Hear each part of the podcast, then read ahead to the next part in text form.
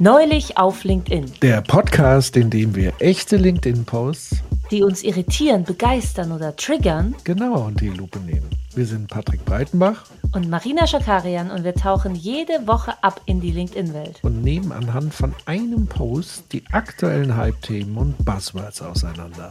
Los geht's! Juhu! Heute geht es um das Endgame in der Arbeitswelt und wieso wir nur etwas ändern, wenn unsere Bedingungen unerträglich sind.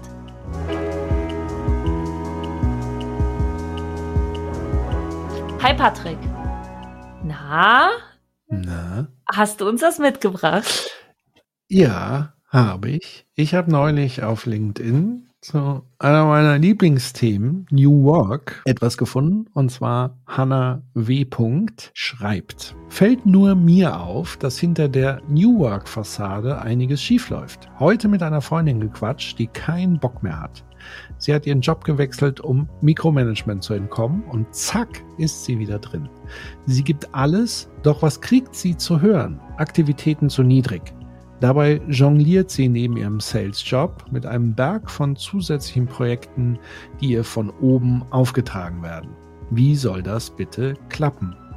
Und jetzt mal ernsthaft. Warum zum Teufel denken so viele Führungskräfte, dass mehr Druck die Lösung ist? Anstatt eine Panikatmosphäre zu verbreiten, sollten wir ein Arbeitsumfeld schaffen, das motiviert und Bock macht, Vollgas zu geben. Vertrauen und Wertschätzung ist essentiell. Sonst steuert ihr direkt in den Abgrund und dein Team springt von Bord. Mein Tipp, Scorecard. Genaue Erwartungen, welche Zahlen erfüllt werden müssen und wie die Aufgabenverteilung aussieht. Jegliche Erwartungen werden zusammen dokumentiert und auch der Bonus wird dementsprechend berechnet. Wenn doch zusätzliche Aufgaben verlangt werden, muss auch Zeit dafür eingeräumt werden und die Wochenziele werden angepasst. Klar, Druck ist immer da, wir müssen vorankommen, aber mal ehrlich, zu einer guten Führungskraft gehört auch Fairness, Resilienz und Selbstkontrolle. Das bringt uns voran. Gemeinsames Wachstum, geteilte Erfolge und vor allem eine Horde zufriedener Mitarbeiter. Was denkt ihr? Was denkst du, Marina? Ja, ich glaube, im Kommentar wurde auch schon aufgelöst, so viel mit New Work hat das jetzt, ich kriege da den Bezug gerade nicht raus. Ich glaube, es ist grundsätzlich eine Kritik an, an Führungskräften, die Mikromanagement betreiben und die ihre Erwartungshaltung, die sie offenbar haben im Kopf, nicht transparent kommunizieren können, weil sie es entweder nicht können oder nicht reflektiert haben oder nicht wollen und dann irgendwie immer die Mitarbeitenden piesacken. So und sie unter Druck setzen und versuchen mit viel Druck auch den Output zu steigern. Das ist das, was ich verstehe. Ansonsten habe ich nicht viel mit Sales zu tun. Ich glaube, es ist, es ist eben sehr, sehr zeitgetrieben, äh, sehr zeit, sehr zahlengetrieben. Und dadurch ist man natürlich immer auf diese Zahlen fixiert und dadurch kann man aber auch, glaube ich, mit Scorecard sehr gute Ergebnisse erlangen, weil man ja auch Zahlen als Ziel reinschreiben kann. Äh, und je klarer das Ziel, umso klarer ist dann auch, ne, messbarer ist dann auch das Ergebnis. So. Von daher, ich weiß nicht, inwiefern das für alle Jobs möglich ist, trotzdem natürlich Erwartungen transparent zu kommunizieren, ist sehr wichtig. Ich würde aber sagen, es hilft nicht immer gegen Mikromanagement, Erwartungen klar zu definieren und mit Scorecards zu arbeiten, weil es kann Mikromanagement auch noch ähm, noch mehr vorantreiben. Ja, wenn man als Führungskraft das Gefühl hat, man füllt für jeden Mitarbeitenden eine Scorecard aus mit ganz, ganz klaren Zwischenzielen, hat man die ganze Zeit das Gefühl, man muss da so draufschauen und abhaken und sowas. Das ist, das Bild finde ich auch nicht ganz so geil. Trotzdem verstehe ich natürlich sowohl die Verfasserin als auch ihre Freundin, die gewechselt hat und jetzt wieder praktisch, ähm, wie sagt man so schön, anderswo ist das Gras auch nicht grüner. das ist jetzt ein ähm, ironisches Zitat. Aber ähm, genau, dass man merkt, dass natürlich nicht in, in der eigenen Firma nur alles schief läuft, sondern es auch einfach die, Ergeb äh, die Probleme universell sind. Ich habe gerade gesehen, dass ich ja in den Kommentaren äh, markiert wurde und ich habe noch gar nicht geantwortet. Ja, tatsächlich hat jemand hier Was? so ein, ein äh, weil auch jemand hier die Kritik geäußert hat, äh, nicht New Work ist hier das Problem, sondern dessen Interpretation und Umsetzung. Und dann irgendwie für mich klingt das so, als könnte man äh, etwas die Arbeitsorganisation verbessern. Ein Fachmann hierfür ist Patrick Breitenbach. Was denkst du hierzu, Patrick? Beste Grüße. Ähm, Gut, und dann hast du einfach geghostet, ne? Ist halt einfach ja, ich habe ja deshalb wahrscheinlich diesen Post rausgesucht, aber habe vergessen, quasi äh, zu antworten. Das muss ich dann im Anschluss ja, machen, versprochen. Das ist Benjamino. der Podcast. Nee, du kannst einfach, du kannst kann einfach äh, den Podcast verlinken. Also, ähm, erstens, mit New Work hat das 0,0 zu tun. Ähm, New Work, weiß ich nicht, ob ich das jetzt nochmal alles ausführe. Äh, ich habe auf der Republika einen Vortrag gehalten, den kann man sich online angucken. Genau. Ja. Das ist sozusagen ursprünglich mit New Work gemeint und es ist selbst nicht das, was zum Teil aus New Work gemacht wird. Selbst das entspricht dem nicht. Das ist so ein bisschen eine Begrifflichkeit, die an der Stelle kann man ja nicht wissen und so weiter. Ist okay. So. Jetzt zu diesem ganzen Mikromanagement und so weiter. Ich glaube ja, wir sind in so einer Art Endgame der, der Arbeitswelt. Also ge gefühlt weiß doch jeder, dass irgendwie Dinge nicht so laufen, wie sie laufen sollten und dass Leute darunter leiden, sei es jetzt unter Mikromanagement, unter komischen, brüllenden, schwitzenden, rennenden Chefs oder sonst was. Das sind ja alles Symptome, die darauf schließen lassen, dass so die Art und Weise, wie wir arbeiten, uns vielleicht auch organisieren, jetzt nicht das Allerbeste zu sein scheint. Auf der anderen Seite kriegen wir es offenbar auch nicht hin, das anders zu tun, weil vielleicht aber auch diejenigen, die überhaupt die Möglichkeit haben, daran was zu verändern, auch gar nicht die notwendige Einsicht vielleicht haben, dass etwas verändern wird oder Angst davor haben, eine Veränderung anzustoßen, weil ihnen quasi die Vision davon fehlt, wie man Dinge vielleicht ganz anders organisieren kann. Also im klassischen Change Management hat man ja diese Schwelle zur Transformation überschreitet man ja erst, wenn man mehr vor dem Status quo an Angst hat, den also weiterzuführen, als Angst vor dem Ungewissen in der Zukunft, wie es ausgeht erst wenn das Leid so groß ist, dass man sagt, der Status quo ist nicht mehr tragbar und ich lasse mich jetzt auf das Abenteuer des Neuen ein und ich weiß noch nicht, wie das endet, also so ist es auch. Also selbst die großen Versprechungen mit New Work und so weiter, wir wissen am Ende nicht, wie es rausgeht, sondern es ist wirklich dann die Schwelle, wir probieren jetzt was anderes wie das, was wir heute bisher machen. Und ich glaube, wir, wir erleben ja in der Gesellschaft so Multikrisen. Wir sind ja wirklich gebeutelt als Gesellschaft, obwohl wir zumindest in Deutschland so einen Wohlstand und so weiter haben, brennt ja außenrum die Hütte. Also Klimawandel, Demografie, also auch das schon tausendmal gesagt, Arbeitskraftmangel und so weiter. Ähm, dann äh, überhaupt so diese, diese Arbeitssituation, die viele als nicht mehr tragbar sehen. Ähm, dann hatten wir jetzt Corona als äh, große Krise, die ja eingeschlagen ist in die Arbeitswelt und so weiter und so fort. Ähm, soziale Ungleichheit, all diese Sachen. Und wir merken jetzt einfach, dass die Art und Weise, wie wir offenbar arbeiten und wirtschaften, so nicht mehr weitergehen kann. Und deswegen sage ich, wir sind so ein bisschen im Endgame. Wir haben noch nicht ganz entschieden, dass es so nicht weitergehen kann. Manche sagen ja, manche sagen nee, wir brauchen mehr desselben, mehr der alten Welt, mehr Überstunden, mehr Ballern, mehr so, mehr Fliegen, mehr Ressourcen raushauen, verbrennen etc. Und eben die anderen, die sagen, hey, stopp, so kann es nicht weitergehen. Fakt ist aber natürlich, mhm. wie es immer ist bei Veränderung, es gibt keinen Weg zurück.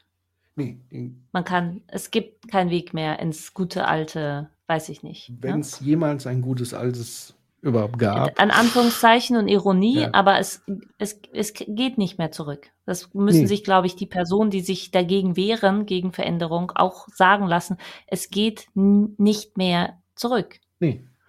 Also der Drops ist so oder so, also es geht immer nur nach vorne. Die Frage ist ja, inwieweit beschleunige ich ähm, die Veränderung mhm. und inwieweit versuche ich sozusagen auf Krampf diese Veränderung Einhalt zu gebieten, weil die Welt verändert sich ja trotzdem. Also es, mhm. es findet ja Veränderung statt, die Umwelt verändert sich. Die Frage ist, verändert man sich mit oder sperrt man sich und sitzt es aus und, und ja, das ist sozusagen mhm. ja die Frage bei Design or Disaster. Also irgendwann übernimmt dann die rasant sich verändernde Umwelt und bestimmt die Rahmenbedingungen, anstatt dass Mensch als intelligentes Wesen ist ja eigentlich in der Lage, sich selbst Rahmenbedingungen zu erschaffen. Also wir sind fantasiebegabt, ähm, wir, wir können 100 Millionen Utopien uns ausdenken. Es scheitert sozusagen dann immer an dem Punkt, sie auch in die Umsetzung zu führen. Ähm, also da, wo es dann ernst wird, dann scheuen wir uns so ein bisschen, weil wir zwischen diesem neu und bewährtes Festhalten natürlich hängen evolutionär. Das ist ja eine evolutionäre Grundfunktion. Ja? Also wenn wir ein, ein, eine Futterquelle, wenn Lebewesen eine Futterquelle haben, dann bleiben sie so lange an der Futterquelle, bis sie halt aufgebraucht ist und dann ziehen sie halt weiter. Weil es macht ja keinen Sinn. Ja, natürlich, weil es ja ein Risiko ist, von einer bestehenden großen Futterquelle ähm, einfach mal drauf loszuziehen, ins Blaue hinein, um zu gucken, gibt's noch eine bessere Futterquelle. Das ist ja nicht der Fall. Mhm. Aber was wir gerade merken ist, uns geht das Futter aus, im wahrsten Sinne des Wortes. Und die Frage ist, wie vorausschauend sind wir? Warten wir, bis mhm. wirklich kein Krümel mehr da ist? Oder merken wir, oh, wir haben ein Problem, bald wird uns das Futter ausgehen. Lass uns doch schon mal scouten und gucken, und arbeitsteilig scouten und uns organisieren, ob es nicht eine andere Futterquelle oder überhaupt eine andere Form gibt, wie wir uns gut am Leben halten. Und das ist für mich sozusagen die Schlüsselfrage auch beim Thema New Work. Also Real New Work ist genau diese Fragestellung. Wie können wir uns anders im Leben organisieren, als es bisher der Fall ist? Äh, das ist die Kernfragestellung. Und hier geht es aber sozusagen in die Mikroebene. Und da kann man sicherlich auch was verändern. Ich glaube, dass die Scorecard alleine aber nicht ausreichen wird, sondern da muss man wirklich sich die, die Strukturen nochmal anschauen und die Art der Organisation. Also Mikromanagement resultiert ja auch immer nur aus einer hierarchischen Struktur. So. Also könnte man jetzt sagen, man kriegt jetzt irgendwie die, das Mikro. Und ergänzend, äh, Mikromanagement resultiert auch aus Angst und Druck. Genau, ist ja immer eine Beziehungssache auch. Aber ähm, grundsätzlich ist es ja immer erstmal die, die Form ist ja immer erstmal, es gibt sozusagen ein Chef, Chefin, die in der Verantwortung ist und ein untergebener Mitarbeitende, wie auch immer, äh, die sozusagen, es gibt den Dienstherren und den Dienstdiener, wenn man so will. Ja, und der Dienstherr hat aber auch noch einen Dienstherrn. Deswegen ja. ist er verpflichtet aufzupassen. Genau. Das ist dann so der Sandwich-Dienstherr. Und selbst der Dienstherr über den Dienstherrn hat sozusagen den obersten Dienstherr und das ist dann im Zweifel Geld und Profit. Mhm. Also danach wird sozusagen nach unten hin, wie heißt es immer so schön in der, in der hierarchischen Pyramide, Geld fließt nach oben und Scheiße nach unten. Und, und Schön, deswegen halt. ist ja die Frage, bricht man diese Pyramide auf, indem man zum Beispiel ähm, kollektivere Formen der Organisation findet, wo man Verantwortung besser schultert, verteilt, Arbeitslast verteilt, Aufgaben, Verantwortlichkeiten verteilt und somit ein Stück weit Entlastung bei gleichem Ziel hat. Und manchmal ist ja natürlich die Frage, gibt es Zwecke und Ziele, die besonders viel Druck haben? Und Sales ist, glaube ich, ein Bereich, der viel Druck hat, weil Sales ist ja eine Funktion in der Organisation, im Unternehmen, die dafür sorgen, dass das Unternehmen überlebt. Ja, also äh, das sind ja quasi die, die die Futterquellen suchen müssen äh, und erschließen müssen. Die müssen Futter ran schaffen. Und die gesamte Organisation ist sozusagen dann auch von Sales abhängig und den Erfolg davon. Und deswegen ist natürlich der Druck ein ganz anderer wie in anderen Bereichen des Unternehmens, wie zum Beispiel in der Buchhaltung oder so, die Rechnungen schreiben. Die haben natürlich nicht diesen Druck und die werden wahrscheinlich auch nicht diese, diese Mikromanagement-Phänomene haben. Also das heißt, es spielen ganz viele Faktoren eine Rolle, warum dieses Phänomen Mikromanagement auftaucht und warum das dann so ein Druck ist und so weiter. Das ist alles sehr komplex, aber Good News, trotz Komplexität, trotz einer gewissen Starrheit in den Strukturen ist es dennoch möglich, das zu verändern. Aber die Vorbedingung dafür ist halt sehr hoch. Also der Leidensdruck ist hoch, der Mut muss hoch sein, das Risiko ist hoch. Und es wird ja eine Abwehrhaltung geben. Also ähnlich wie du gesagt hast, ich fand dieses ähm, Bild gut, nur wenn der Status quo unerträglich ist, fängt man an als Mensch etwas zu verändern. Das kennt man ja auch selbst aus toxischen Beziehungen oder aus einem Arbeitsverhältnis. Nur wenn man das Gefühl hat, ich kann so nicht mehr weiterarbeiten, geht man aktiv, ja, oder man hat natürlich ein anderes Angebot, das heißt, es wird eine andere Realität mir gezeichnet und ich sage, oh, das ist ja viel besser als der Status quo. Aber meistens ist es so, dass man erst ausbricht, wenn man sagt, ich kann nicht mehr und nicht, ich habe potenziell die Möglichkeit, etwas Besseres zu erlangen, wenn ich einen steinigen Weg auf mich nehme, sondern erst, wenn ich sage, nein, hier kann ich nicht mehr bleiben, bewegt man sich. Ja, das ist so, glaube ich, in der Natur des Menschen. Das finde ich ein sehr gutes Bild und ähnlich ist es auch bei Change und bei dem Ändern der Strukturen, weil es wird erstmal für alle mehr Aufwand, mehr Schmerzen, Wachstumsschmerzen, ähm, äh, sich zurückwünschen in den Status quo, wo Prozesse dann doch liefen, auch durch Mikromanagement, aber liefen. Und da ist es ja immer an den Begleitern dieses Changes auch, also zum einen natürlich durchzuführen, aber auch, und das ist egal, wer es ist, ob es extern ist oder intern ist, aber auch dieses, ähm, die Hoffnung zu vermitteln, dass man natürlich, also mit einer, mit einer realistischen Offenheit, nicht zu sagen, dass alle Probleme sind danach weg, aber natürlich da, das so aufrechtzuerhalten und zu sagen, es, es werden sich Dinge verbessern, es muss sich halt einruckeln. Ne? Und das ist, glaube ich, sehr, sehr schwer bei diesen Prozessen. Teilweise braucht man ja einen sehr langen Atem, bis sich Dinge eingespielt haben und bis sich Dinge nicht mehr so schwer fallen und nicht mehr sich total neu anfühlen. Und das ist sehr ähm, schwierig, glaube ich. Deswegen ist es auch nicht mit einer Person. Also ja, man kann natürlich, indem man den Arbeitgeber wechselt und den direkten Vorgesetzten und die direkte Vorgesetzte wechselt, kann es auch sein, dass man dadurch natürlich eine Verbesserung erlangt. Ja, wenn, weil man kann natürlich als Angestellte nicht an die Strukturen ran teilweise und nicht sagen, ich werde jetzt hier die Strukturen verändern, lasst uns alle zusammen den Status quo annullieren. Man kann natürlich, und deswegen verstehe ich auch die Freundin der Verfasserin, die gesagt hat, ich bin hier raus, hier will ich nicht mehr arbeiten, ich suche mir eine neue Stelle, wo es potenziell nicht so ist. Und wenn es da halt so ist, dass man wieder im Mikromanagement landet, muss man, müsste, würde ich wahrscheinlich sagen, gut, dann geht's halt darum, weiter zu suchen. Ja, weil natürlich kann man durch Veränderung der Personalien teilweise da auch dem entgegenwirken, wenn man nicht an die großen Strukturen ran kann. Ja, das ist absolut richtig.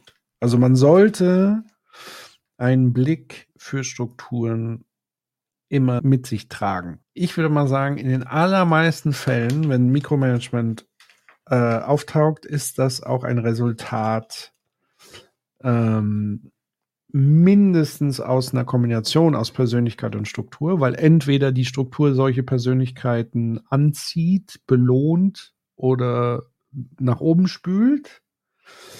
Ähm, oder dass diese Strukturen sogar Mikromanagement an und für sich erzeugen. So. Und die allermeisten Unternehmen und Organisationen sind ja so strukturiert oder relativ gleich strukturiert. Ähm, also immer wieder dieses pyramidale System, hierarchisch und so weiter. Und ich glaube, das ist auch eine Vorbedingung für solche Phänomene wie, wie Mikromanagement. Und man muss sich dann einfach klar sein, dass das dann auch eine Art von Glücksspiel ist, den, den Job zu wechseln. Deswegen habe ich ja vorhin gesagt, es kommt dann auch ein bisschen drauf an, in welcher Branche und in welchem Fachbereich man tätig ist, weil ich glaube, es gibt einfach Fachbereiche und Branchen, ähm, wo ein bisschen weniger Druck stattfindet als das.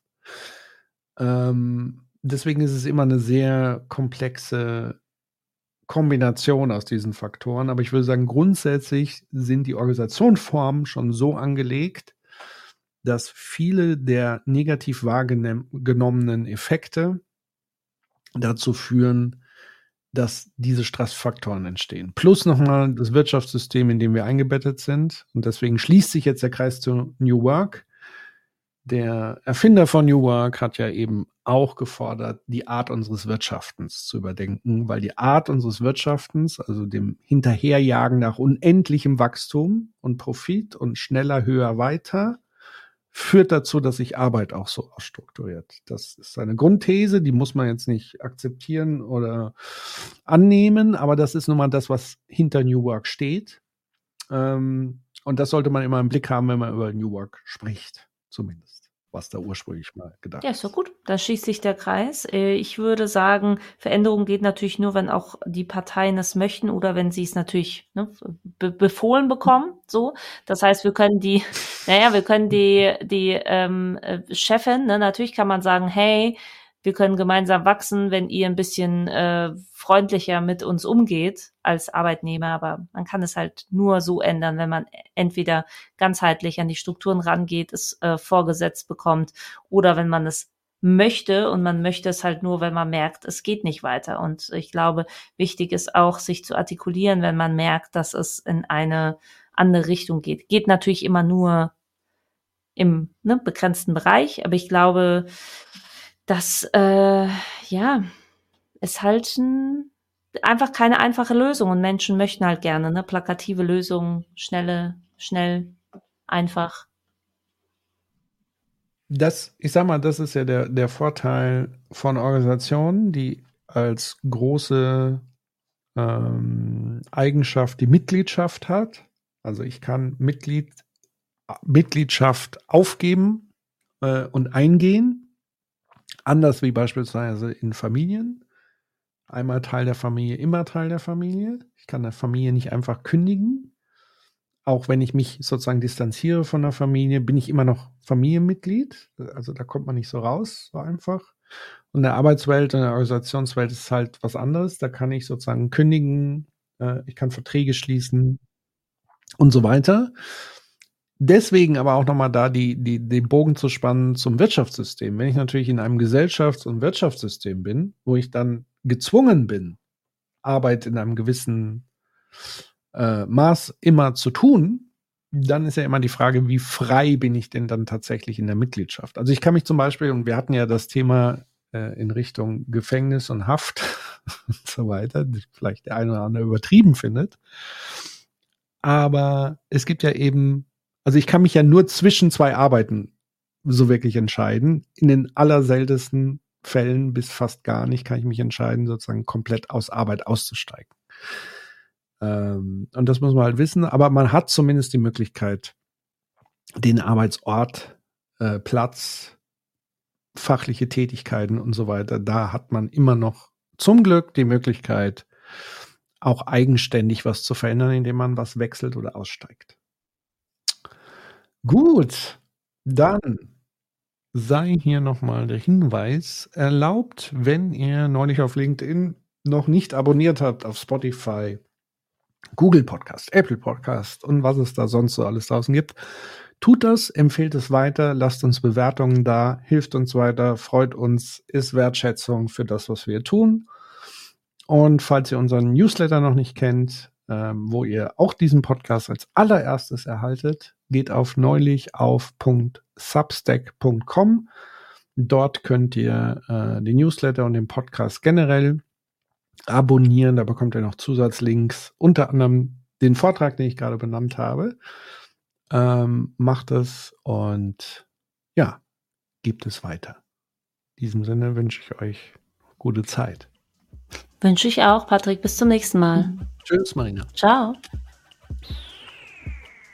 Neulich auf LinkedIn ist eine Gemeinschaftsproduktion von Marina Schakarian. Ich bin selbstständige Beraterin mit Fokus auf journalistische Medienunternehmen und ich coache vor allem Redaktionen, Teams und Führungskräfte, sich für die Digitalisierung richtig aufzustellen, also im Spannungsfeld zwischen agilen Prozessen, erfolgreicher Positionierung mit digitalen Formaten und der Aufstellung von resilienten Teams. Und meistens mache ich das mit Coaching on the Job, also mittendrin in längerer, empathischer Zusammenarbeit mit den Teams. Und Patrick Breitenbach. Ich bin Partner bei 1789 Innovations, einer Unternehmensberatung, die auf Organisationsdesign spezialisiert ist. Meine Schwerpunkte liegen auf Change und Innovation und ich unterstütze GeschäftsführerInnen und Vorstände dabei, Governance-Strukturen zu entwickeln, die den strategischen Zweck einer Organisation erfüllen.